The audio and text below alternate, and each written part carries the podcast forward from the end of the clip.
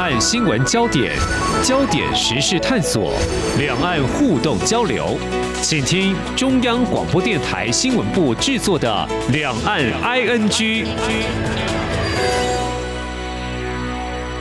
听众朋友你好，我是黄丽杰，欢迎收听两岸 ING 节目。今天三十分钟，一起掌握的是财经焦点。我们所要探讨的重点是，台湾跟美国的经贸合作有了新的突破，也就是呢，台美去年在秋天展开二十一世纪贸易倡议的谈判。那么一号在华府完成首批的协定签署，协定内容涵盖了有。关务行政及贸易便捷化、良好法治作业、服务业的国内规章、反贪腐跟中小企业有五项的议题，一共有八十一条条文。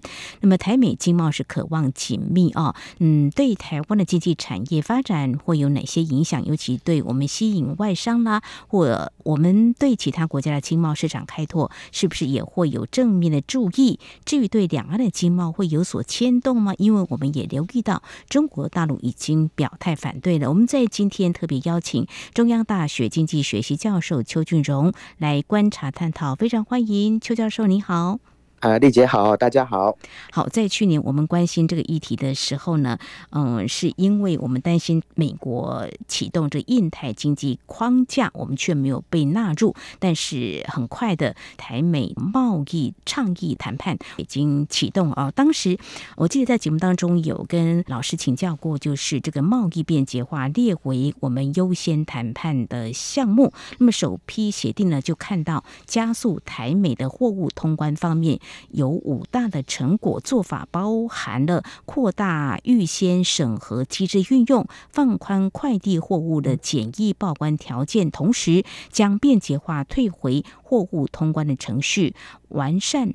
免征关税机制，同时也会加速易腐农产品等等货物的通关。我记得那个时候也请教教授，就说这个对台湾是不是很重要？你也强调说，的确是非常重要。那现在有进展哦，未来对我们台湾业者来说会有很多的好处喽。呃，应该是，但是哈，这个好处可能要一段时间才能彰显哈。那主要的原因是这样，就是过去台湾的贸易出口哈，其实直接出口到美国的比例不算高哈。那这两年台美的经贸关系好啊，那大概增加到快要百分之二十。但是也别忘了，台湾占出口最大的将近百分之四十是出口到中国去哈。那主要的原因就是因为我们现在的产业结构还是属于一种比较集中在中上游的，那贸易就要透过这个三角贸易，就是我们出口这个中间材零组件到中国去，那加工组装以后，呃，送到美国的市场哈。所以在过去这样的结构里头。当然，这个是互为因果了哈，因为我们跟美国在经贸上面的关系，就包含这次讨论的这些都没有那么多的诱因嘛哈，所以就啊慢慢发展出像过去这样的出口结构或者是产业结构。好，那现在这个好消息就是说，哎，我们过去啊。其实已经很长一段时间对美国市场没有掌握了，好，这个跟二三十年前不一样。二三十年前，我们那时候还没有跟中国有这么多贸易的时候，我们主要的出口国就是美国嘛，好，但是这二三十年来哦。就是我们刚刚谈的这个模式形成了之后，那就变成是呃，我们对美国市场某种程度是陌生的。呃，从另外一个角度来看，其实也是很可惜哈，因为美国毕竟是一个全世界高消费力、高价值的市场哈。那我们过去放弃了这个市场，某种程度来说是这样。那现在等于是开启了一个契机。就是我们总算可以又把美国当做一个最重要的市场哈，那这个当然就是对改善我们的整个产业体质或者是我们的呃出口结构，当然就会有相当好的效果。只不过这个效果可能得有一段时间才能掌握哈。就像我们谈台美的经贸关系那么好，那眼见就要签这个自由贸易协定了哈。那自由贸易协定就是一个很大的诱因啊，就是我们要把东西卖到哪里去。呃，如果有自由贸易协定，我们就引导我们的生产往那个方向去嘛。好，那所以我觉得最重要的意义哦，还不只是在短期哈，短期当然有。啊，就包含了我们的刚刚提到嘛，不止农产品，特别是我们很多船产哈，纺织啦、机械啦，那当然这个对出口美国市场都有很大的帮助。那长期更可以带来整个产业结构和出口结构的这个优化。是非常谢谢教授您的解析。既然美国愿意呢，让台湾有这样的机会去进入到美国的市场，当然我们的官员前去谈判的时候，也不能够说我们什么都没有准备，或说跟业者有些沟通。所以，就教授您的了解的，当然这不是马上就能够立即显现，但是我们的中小企业或相关的出口，我们也已经告诉他们会有这样的商机，那开始要做一些转型，预做准备，有好的通关的系统，那会等太久吗？还是说其实他们也很急？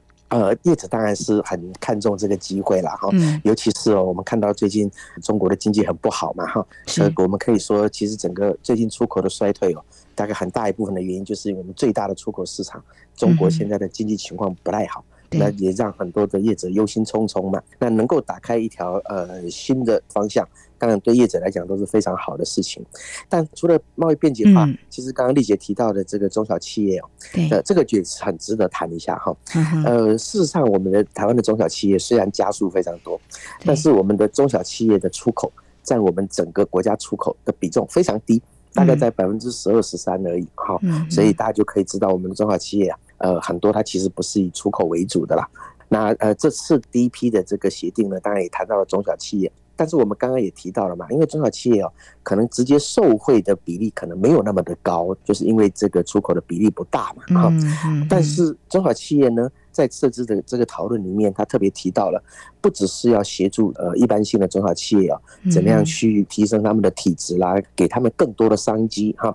那更重要，他还比较明示的就是说。我们还要去协助那些，譬如说妇女啦，或者是弱势族群哈，所呃主持经营的这些中小企业，那这点很有趣哈。这其实啊，我们除了对于大家很关心的，就是对我们实际上的出口的好处哈，但是也不要忘记了，其实这次的台美倡议哦，它背后有一个更重要的精神，呃，特别是美国强调的，就是希望透过台美更紧密的这个贸易哦。可以达成所谓的包容性的成长，包容性的成长就不是我们像过去习惯的这，我们可不可以出口更多啦，赚更多的钱呐？呃，赚更多的钱之后啊，呃，这些好处是不是能够跟社会上比较弱势的人来分享哈？譬如说，未来可能要到深水区的时候啊，还有一个以劳工为中心的贸易，好，所以我这样提，大家就有点感觉了。你看，在台湾贸易倡议里面会提到劳工。提到妇女，提到弱势族群，哈，哎，所以你看，这个跟我们传统看的自由贸易协定其实是很不一样的东西，哈。那中小企业呢，当然，呃，因为它也是某种程度我们觉得比较弱势的嘛，好，当然我们就希望在贸易的过程里面能够拉拔一下，哈，给他们一点商机，提供他们一点转型升级的机会。更重要的是。这其中还不是所有的中小企业，我还特别要注重妇女和弱势族群所经营的这个中小企业。但是这个过程哈，其实嗯也会来带来一些挑战哦。为什么这么说呢？其实大家也很清楚知道，我们的整个产业里头啊，特别是中小企业，呃，因为规模小嘛哈，所以大家非常的努力求生存。的生存之道其实有一个非常基本的，就是努力的去降低成本。嗯嗯。好，那这个几乎是台湾产业一个非常重要的特色。但是我们也看到了。在这一次的呃贸易倡议里头呢，有很多可能不是要降成本，而是要提高成本哦。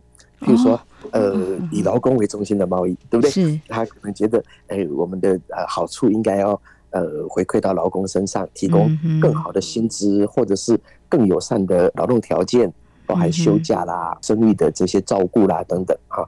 还有最重要的，可能譬如说强化工会的力量。那除了这个以外，哎，后面还要谈的也包含了。譬如说，嗯，气候变迁的问题非常重要，环保的问题非常重要，哈。那美国也希望我们在这个过程里面能够去遵循呃联合国气候变迁大会的一些决议啦，哈，为地球的永续发展尽一份心力。那这些哦，当然都是好事哈，但是某种程度对企业的经营来讲，也都是成本的提高。所以我们现在就面对的其实有一点点两难的局面哈。那所以，我们当然就希望这个是变成一个良性循环呐，啊，就是说，哎，透过呃这些商机的提供，或者是给他更多的研发诱因，呃，数位转型，让中小企业能够更有能力赚钱。那更有能力赚钱之后，能够把这些透过贸易得到的好处分享给包含劳工在内的相对弱势的这些族群哈。那这个是一个好的目标，但是这个过程一定会经过一些辛苦的过程哈。这个是我们大概就要有一点心理准备的。嗯哼，正如教授你所提到的，我们也看到行政院政务委员邓振中对外表示，在完成首批协定签署之后啊，未来也会考虑像处理劳工问题。你刚刚有提到的一些，还有环保跟农业三个议题。当然，这个还要跟美方再做进一步的确认。就是说，也就因因为呢，经济部呢是有提到，未来会成立台美中小企业咨询会的提供咨询服务，透过资源互通、议题互助跟企业互动三大面向深化交流，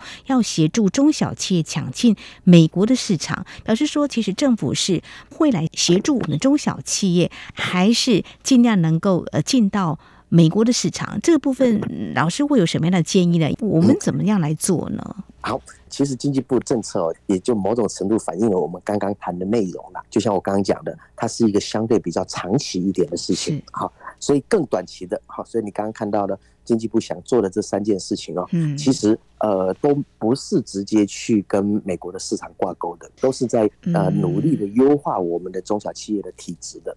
好，那所以这个其实我们可以说，它是一个阶段性的工作，就是说我们在面对这样一个好的契机哦，可能先把武功给练。起来，就是我们刚刚讲的，这个美国不是协助我们直接把东西卖过去，而是协助我们怎么样去提升经营的能力。那这个训练其实就变得非常非常的重要哈。那就像我刚刚提到的，因为我们的中小企业啊，呃，过去出口的比例很低，那很低的原因是这样子，就是我们即使是制造业的中小企业啊，它很多可能是呃一些大厂的卫星工厂，就它的东西其实最后还是出口，只不过是间接的。好，那当然就是出口给呃下游的最终台厂商去呃生产。好，但是呢，我们的中小企业啊，过去其实面对一个我觉得不是很好的问题，就是说我们很多的中小企业就是聚焦生产的都是中上游的产品。啊，那这个是很无奈的，就是说，因为我们作为三角贸易的最上游的供应国哈，那人家希望我们提供的就是这些中上游的产品。那中上游的产品，即使这个 Apple 喜欢我们。我们生产的晶片也不是直接送到美国去啊，嗯，我们生产的镜头也不是直接送到美国去啊，都是得送到中国去组装以后才能送到美国去，或者是其他东南亚国家啊，或者印度。好，所以现在我自己会比较乐观期待的，就是说，过去是因为我们只有的中国市场比较大，所以我们的接触多嘛。那现在我们开始打开美国市场了。那开始打开美国市场，就除了先把自己的功夫练好这件事情之外哦，还有一个很重要的事情，就是我们得开始重新去熟悉美国市场的需求。那美国市场要的不是中间产品，他要的是最终产品。嗯，好，呃，美国人买他不会买一个晶圆回家吧？啊，他也不会呃买一个镜头回家，他要买就买手机啦。啊，所以我们就要怎么去想一想，就是说，哎，这个契机打开以后啊，呃，可能慢慢引导我们的中小企业啊。啊，不只是生产中间产品，有部分的中小企业可能就会开始去生产最终产品。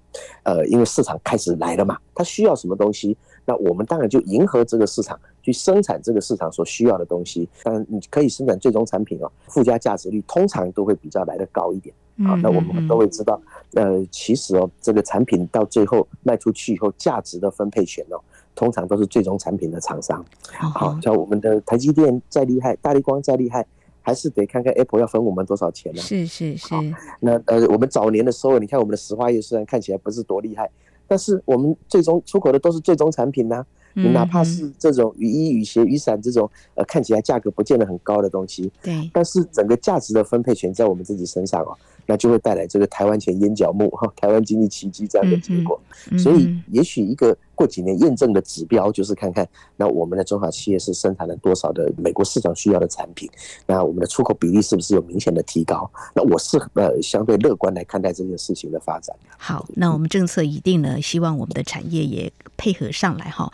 那再回到我们在首批协定的谈判内容当中，就是货物的以便捷通关，就是很重要嘛。哈，当然我现在已经美国帮我们铺好路了，就是我们可以这样来做。那如果说我们的一些相关的货物出口，未来经过这样子整个调整之后，最终呢还是对我们有利的。那我们就来看，如果说对于吸引外商部分，会不会有一些拉抬的效果？就是说，哎，对他们来讲会有比较好。的一个吸引力呢？啊，当然哈，就是我们看看我们想要吸引的是呃哪一些目标的外商哈。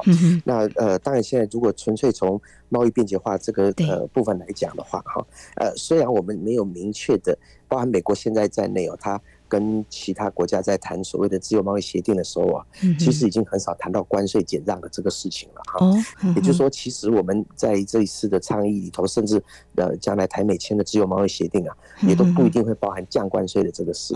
但是无论如何，哎，对，贸易便捷化也是一种类似的方式，就是因为降关税就是降低我们出口成本嘛。嗯，好，贸易便捷化事实上也是另类的这个降低出口成本嘛。好，所以它当然会带来一个类似的效果。好，那对于吸引制造业到台湾来投资设厂这件事情，当然也许会有一些帮助哈。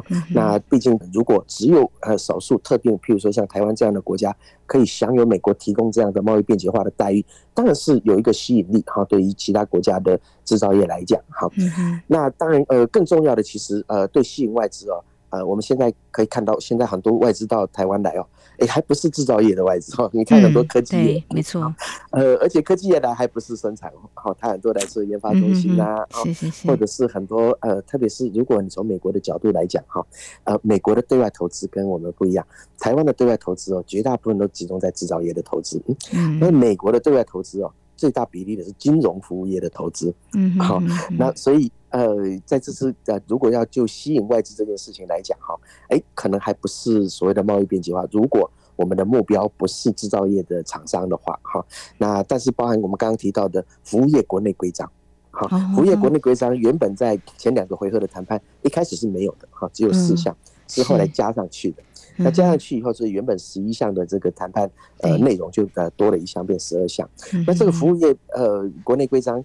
当然，对台湾的厂商要到中国去，譬如说金融业啊，要去开个分行啊，那当然很有帮助。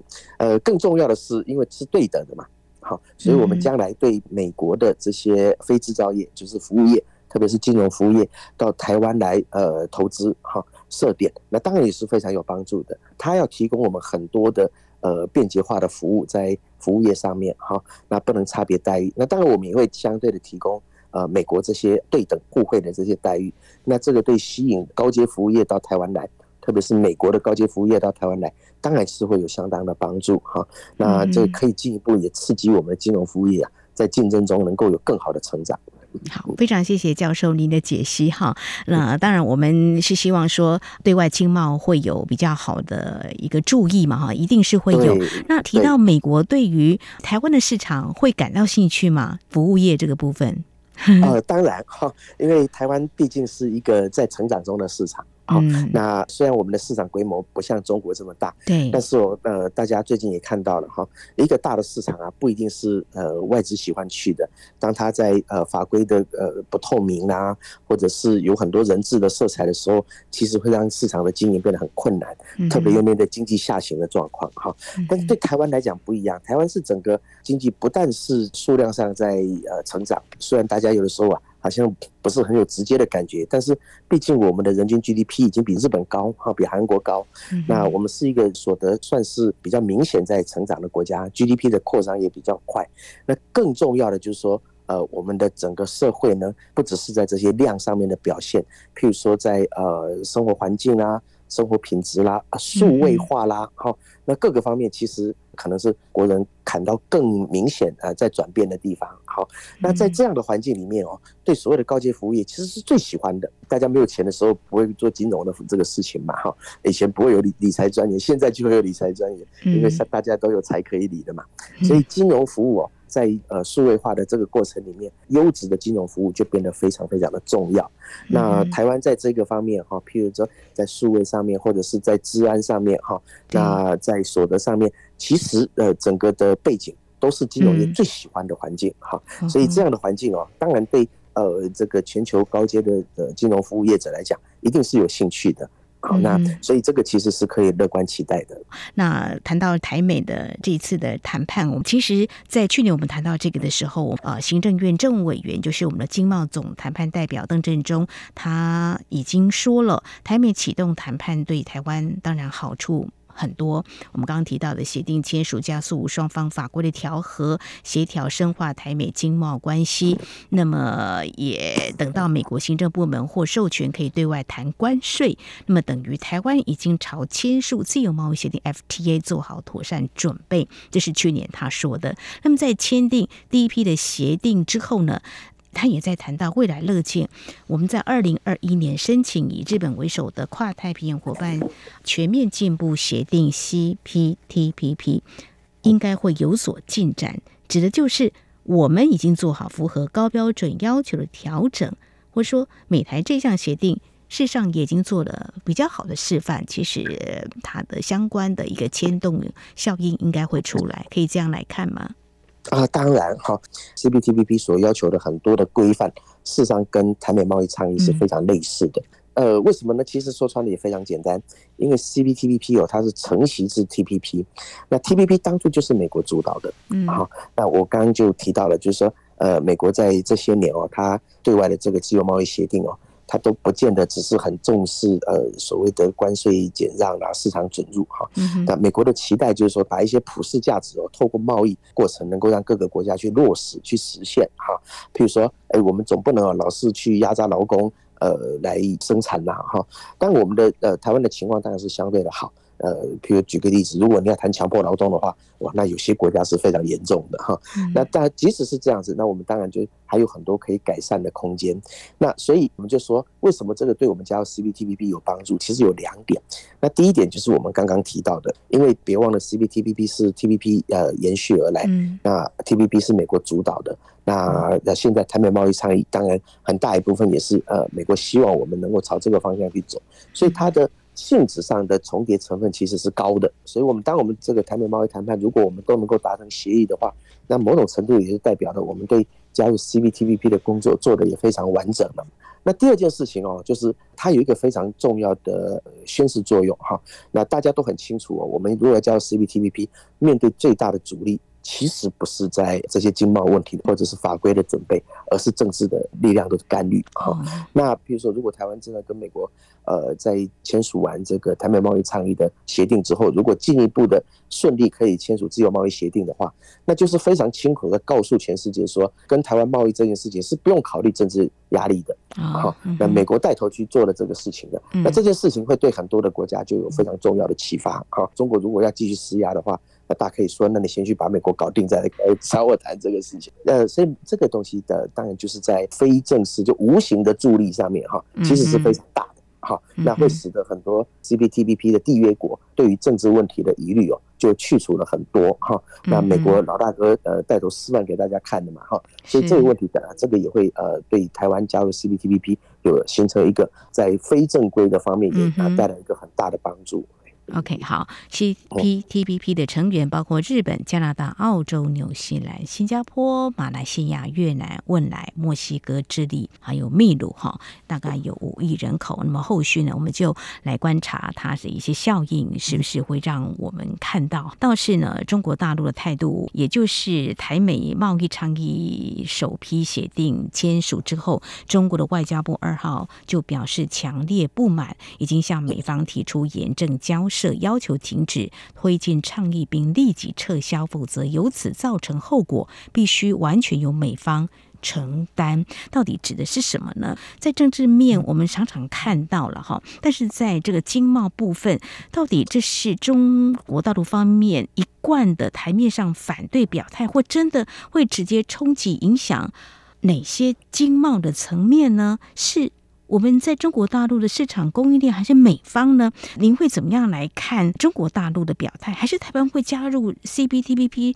中国大陆可能也会有一些政治方面的干扰吗？啊啊，当后者是一定的啦，哈，他绝对不会放弃任何干扰的机会。但是哦，这种表态哦，就像刚刚丽姐提的哈，一方面当然是他一定会表态，而且表态的内容也完全不出大家意料。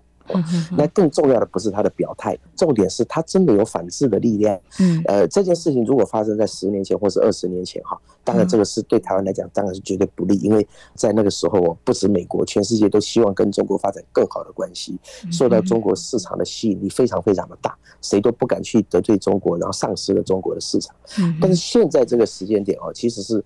对中国来讲，反而是完全没有任何力道的哈。就是呃，我看到了，包含向来最重视中国市场的欧洲国家啊，这是在 G7 的这个表态，大家也都看到了哈。即使连呃相对看重中国市场的欧洲，现在都对中国采取很高度的防范的政策，甚至对中国的期待并没有那么高。那更不要说是美国过去的这几年来。他甚至就是把脱钩讲在嘴巴上面了，就他现在呃，其实是对美国来讲，他某种程度是没有那么在乎这个事情的哈。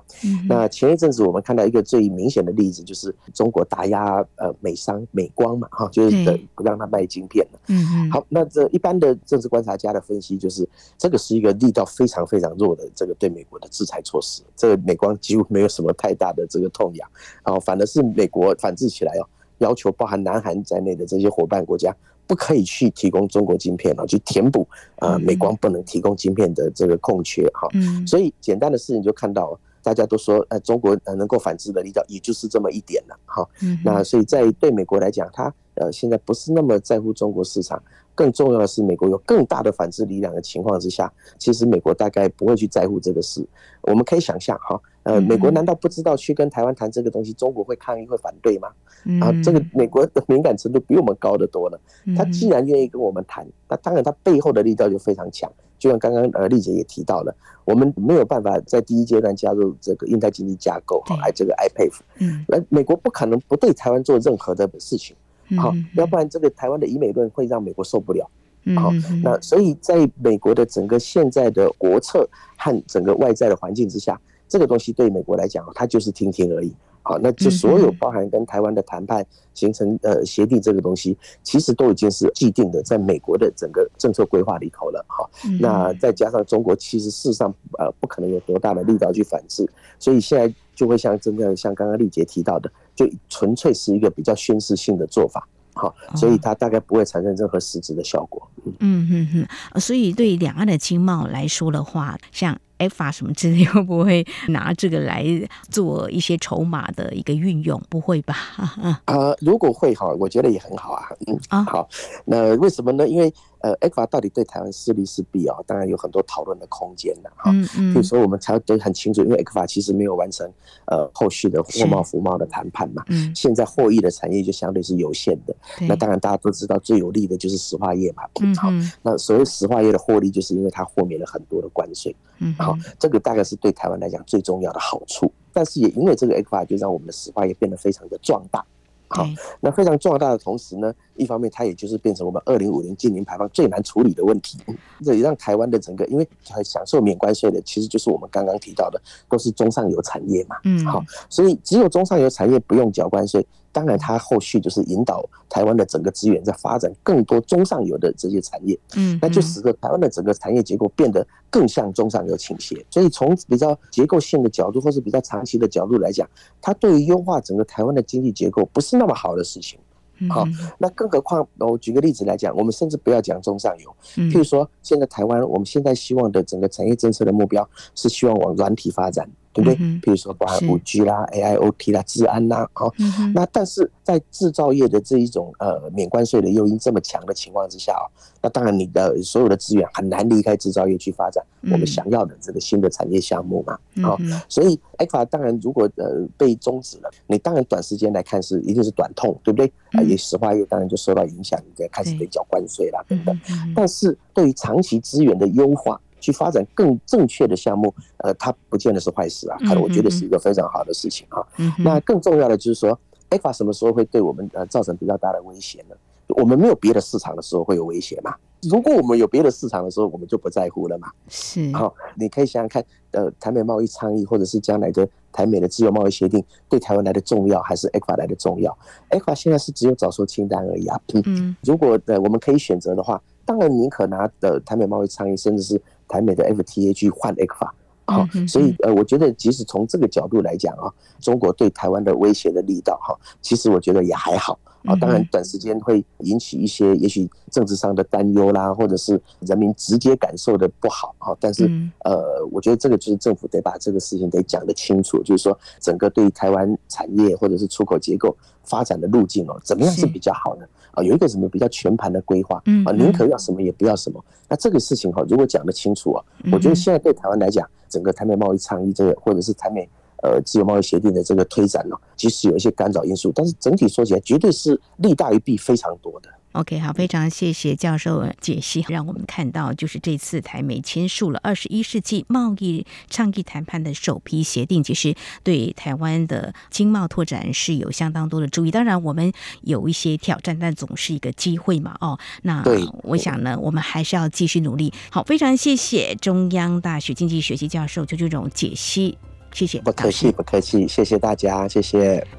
好，以上就是今天两岸 ING 节目，非常感谢听众朋友您的收听，华丽姐祝福您，我们下次同时间空中再会。